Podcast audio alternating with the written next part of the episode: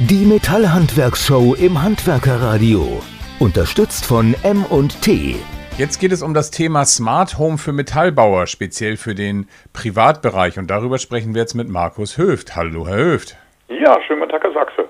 Herr Höft, wie ist denn die Entwicklung bei Smart Home für den Privatbereich überhaupt einzuschätzen?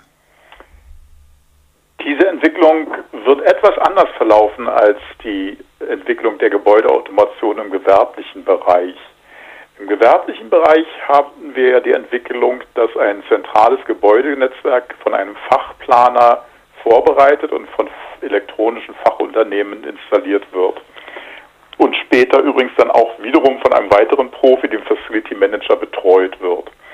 Im Privatbereich deutet sich an, dass es eher darum geht, einzelne Komponenten zunächst zu automatisieren und dann allmählich zu einem Netzwerk auszubauen.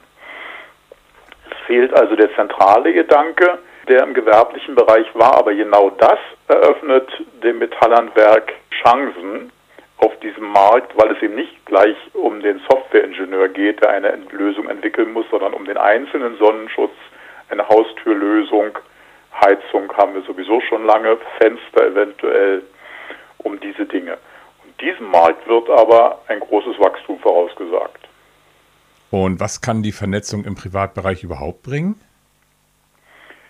Wie schon kurz angedeutet, ist ein zentraler Einstiegspunkt sicherlich der Sonnenschutz, weil hier eben das Problem besteht, dass über Tag häufig niemand anwesend ist in arbeitenden Haushalten, aber der Sonnenschutz trotzdem seine Funktion erfüllen muss.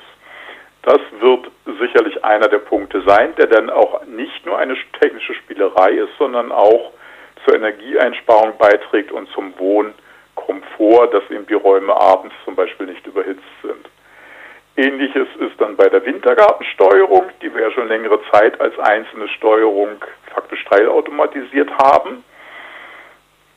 In Frage kommen außerdem die Haustür, hier geht es zum Beispiel um das Hereinlassen eines Paketboten in einen Vorflur, sofern man ihn hat, während man selber abwesend ist. Das sind so Elemente, wo wahrscheinlich die Gebäudeautomation als erstes einsetzen wird, beziehungsweise schon einsetzt.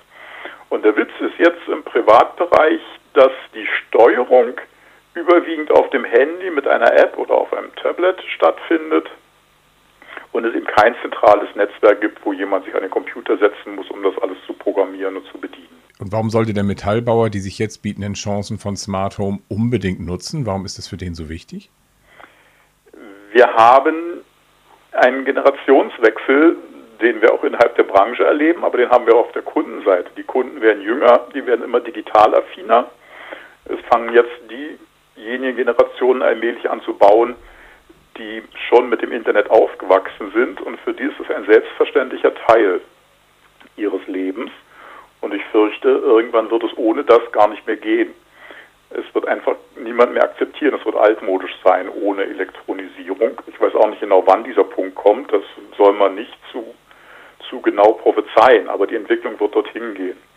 Ein zweiter Aspekt ist, dass man übrigens auch für die eigenen Mitarbeiter attraktiver wird, wenn man sich mit solchen modernen Systemen beschäftigt. Und wie kann der Metallbauer sich und seine Mitarbeiter darauf vorbereiten? Ein erster Einstiegsweg ist sicherlich äh, zu schauen bei den Herstellern, mit denen man ohnehin schon im Bereich Fenster, Türen, Fassade, Wintergarten zusammenarbeitet, was die für Systeme anbieten und ob sie Schulungen dazu auch anbieten. Das ist ein sehr einfacher Einstiegsweg so dass man sich allmählich, so, so, wie der Auftraggeber sich allmählich an die Automatisierung seines Hauses herantastet, kann sich auch das Unternehmen faktisch Schritt für Schritt in diese Welt hinein begeben. Was man auf alle Fälle brauchen wird, das braucht man aber eigentlich schon heute, ist eine Elektrofachkraft für ausgewählte Tätigkeiten, also diese Qualifikation für einen der Mitarbeiter, mindestens einen, um die Systeme dann auch an den Netzstrom anschließen können. Aber das ist eigentlich keine Besonderheit des Smart Homes, das brauchen alle elektrisch angetriebenen Fenster- oder Sonnenschutzsysteme. Markus Höf, dann danke ich ganz herzlich für diese spannenden Infos.